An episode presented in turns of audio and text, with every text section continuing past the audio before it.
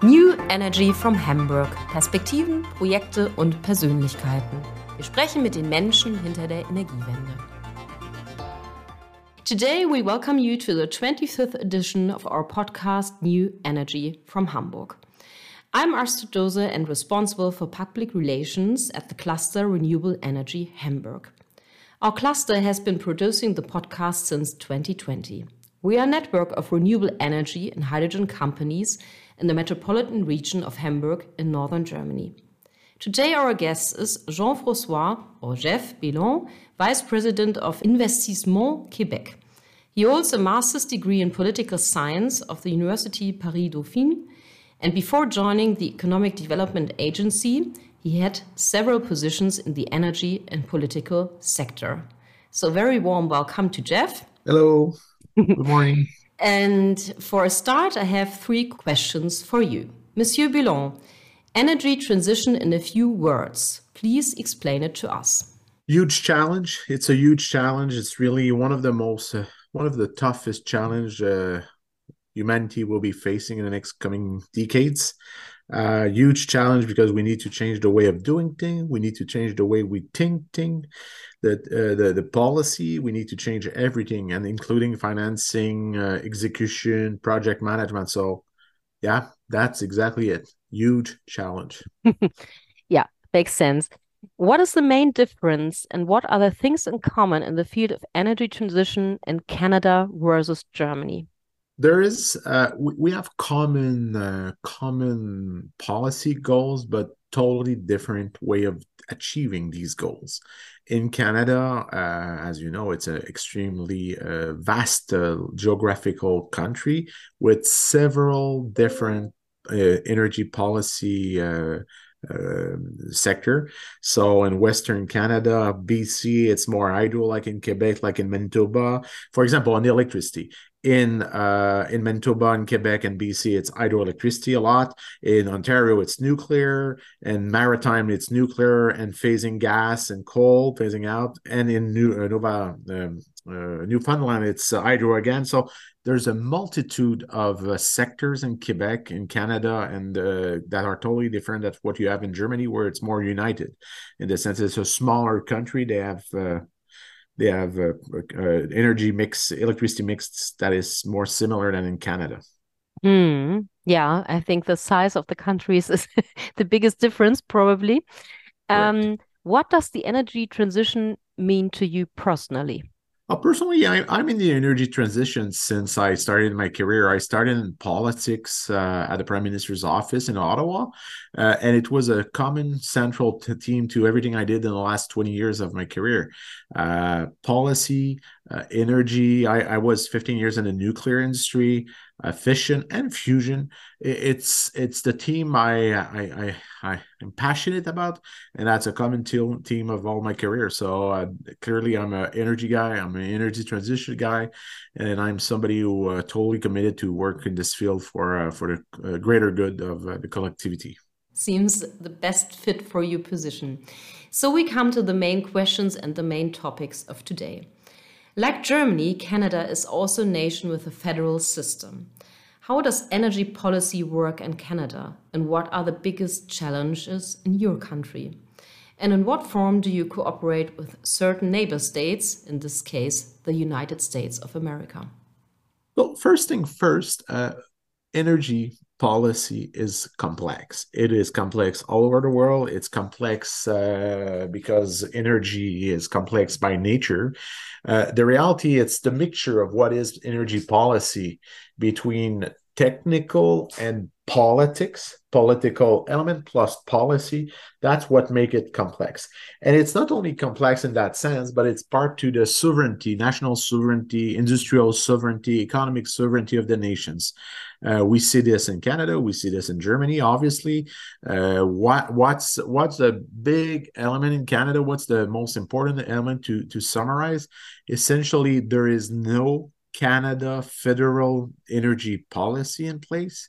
We want, uh, we, a lot of people wants to have this uh, common federal energy policy in place since years and years, decades now, uh, more than 30 years plus.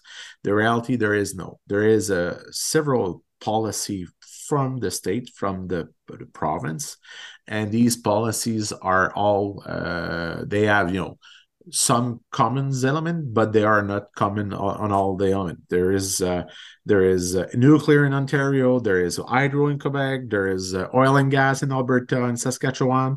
So it's very difficult to have a common view of what we want to achieve policy wise. So that's the reason why there is no uh, policy, national policy in Canada for energy. The reality in Canada, the the general direction has a role for the federal state but the policy, uh, the, the, the jurisdiction for energy, and uh, and and now the other element of the energy being the critical minerals are at the level of the province, and that is uh, that is the most. Uh, the the most the, the, the very important element to understand in Canada. Yeah, and I and I introduced the critical minerals because as you know, uh, the critical minerals are the as important as for the 21st century energy transition uh, as oil was for the 20th century and or coal for the 19th century. So now, uh, integrated to the energy element, there's clearly the critical minerals capacity to extract and process in the clean ESG manner these minerals. Mm, yeah, that's true. There's a lot of discussion going on about um, minerals um, also here in Germany.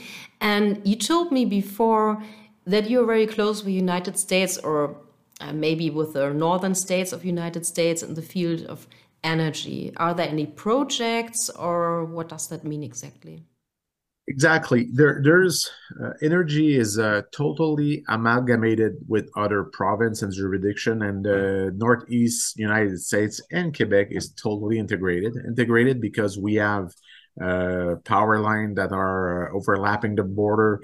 Uh, there is uh, in and out of uh, oil and gas of different source of energy. So there is a clear uh, focus on this integration. This integration is fundamental for technical reason, balancing the grid, the grid, sorry, balancing the grid plus decarbonizing the grid. Quebec export a lot of energy, electricity, clean electricity coming from hydroelectricity, so green and renewable to the United States.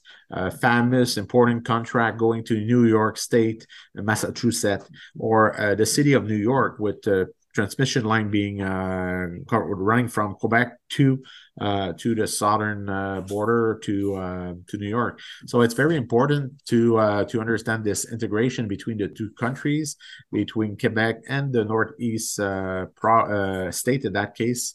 And it is it is something important, but it's also something that is that, that won't be changing. Whatever happened, the, this integration on the energy files between Quebec and the northeast of uh, of the United States is totally uh, totally there to to stay there. Okay, there is something stable to rely on. Um, to my second question, the Federal Rep Republic of Germany and Canada signed an energy partnership. What are the core elements? Could you explain that to us a little bit?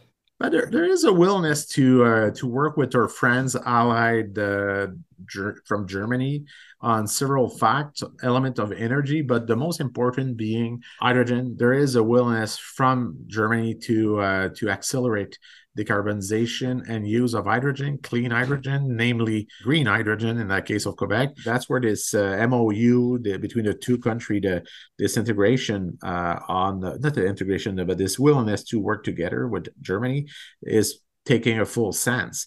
Uh, so hydrogen exportation of green hydrogen, that's the case for Quebec. But in uh, Canada in general, there's several angles to hydrogen, and there is a strong uh, willingness at the federal level to integrate and to move forward with uh, supplying uh, Germany. Or, or, there's other projects. There, there's a uh, there is a willingness to have some LNG eventually and other at the federal level. So there's there, there's a lot to be explored and there is a lot we understand the importance of uh, the the energy demand the to the energy transition and the the the element of uh, geopolitical of energy with what's happening with in Ukraine for European country, namely in that case Germany. So that's the full uh, sense of what's the, the this collaboration between Germany and Canada.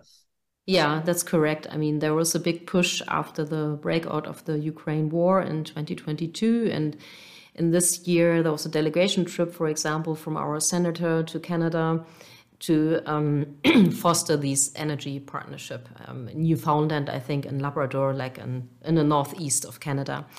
Um, coming back to hydrogen, you already talked about um, your strategy or your elements in Quebec. Maybe you could explain that a little bit more and what are maybe the differences to other regions in Canada? You mentioned like um, I don't know all the names, but uh, Alberta, whatever.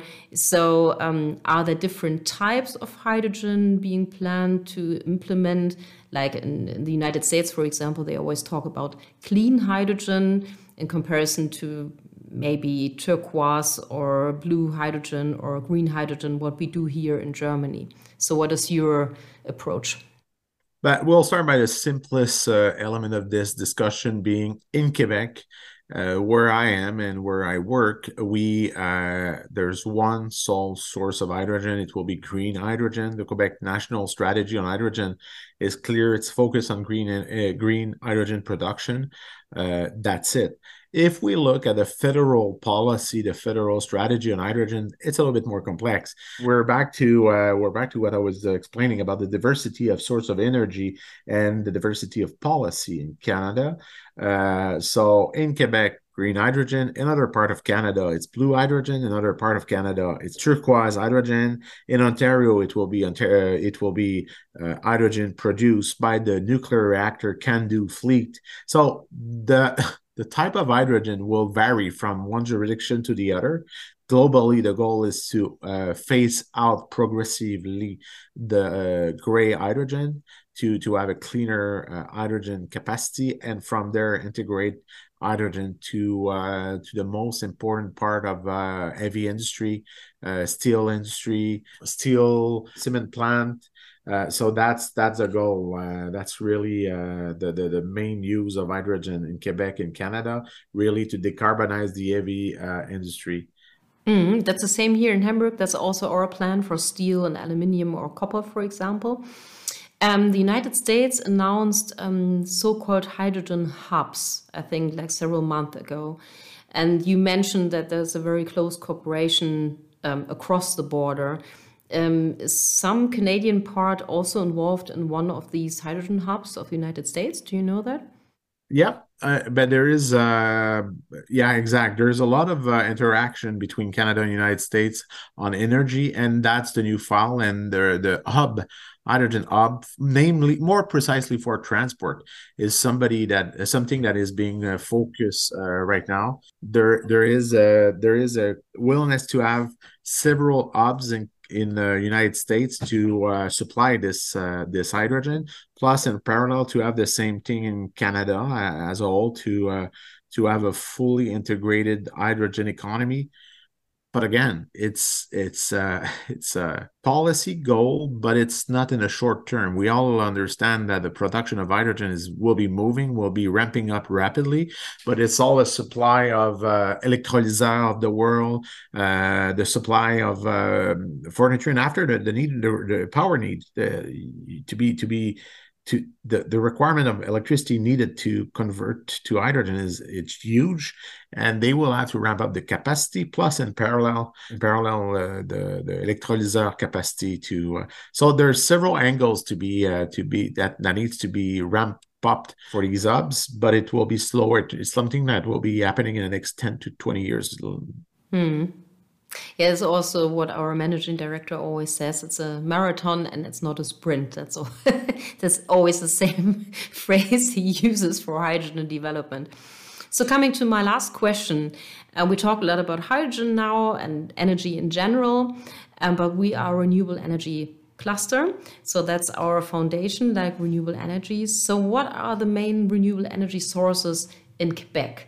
I visited Quebec once and I know there were some onshore wind projects at that time. How did that uh, develop? So the basis of the electricity in Quebec is hydroelectricity. We're talking about 37,000 plus megawatt uh, under uh, Hydro-Quebec being the state-owned corporation, monopoly of the state. Uh, in parallel, the best fit for hydroelectricity being wind turbine. Uh, we have uh, we have a, a strong uh, tradition. I won't say traditional, but historically in the last 15 years, a lot of onshore wind power. It is not the natural fit with the grid on the grid with hydroelectricity. The reality is the requirement, the needs for the coming uh, new economy. Uh, there's a plan from Hydro Quebec to ramp up rapidly on wind turbine, solar panel. Uh, solar is historically is not uh, important in Quebec. Now there's a willingness uh, in the strategic plan of Hydro Quebec to ramp up the onshore wind, uh, the solar capacity, in parallel, we're looking at option of offshore wind, something that is extremely well developed and known in Germany. I tour uh, Bremerhaven uh, production facilities, and it's impressive to see the the huge uh, wind turbine with a, a very uh, very high uh, output of capacities. So it's all part of the grid. What we're doing right now. The reality is we are uh, also looking at uh, we're also looking to construction of new hydroelectricity capacity. It's all this together, but whatever happen, whatever uh, whatever, and that, that's unanimous in Quebec and in the political party world. It will be green, clean, renewable energy. There's there's no uh, there is no way of going elsewhere. That's the anchor of what we do in Quebec. And that's the anchor of what we do for the Quebec battery strategy green energy, green capacity, green battery. And it's all being put together uh, in Quebec right now, but it's the basis of our grid and it will remain. Adding also battery capacity to for storage near consumption area. So it, it's all this. Uh, we're we're living like in Germany, and you're in advance on us uh, clearly on this uh, on the renewable integration to the grid with different capacity. It's something we're moving rapidly now, but it's something we because of our historical hydroelectricity capacity, we're a little bit late. Okay, but, but that's a good start, I think. And maybe that's also a reason why we'll see each other again at the wind energy exhibition next year, because there's uh, huge meeting of international actors in the field of onshore and offshore wind. So that would be very nice. And uh, thank you a lot for the interview. It was very interesting um, to jump over the ocean and to have an insight what is going on in Canada in the field of renewables and hydrogen. Thank you. Thank you. Das war die aktuelle Folge von New Energy from Hamburg. Seien Sie auch das nächste Mal wieder dabei wenn wir mit den Menschen hinter der Energiewende sprechen. Sie finden alle Folgen und mehr zu diesen und anderen Themen sowie unsere Social-Media-Kanäle in den Show Notes. Vielen Dank fürs Zuhören.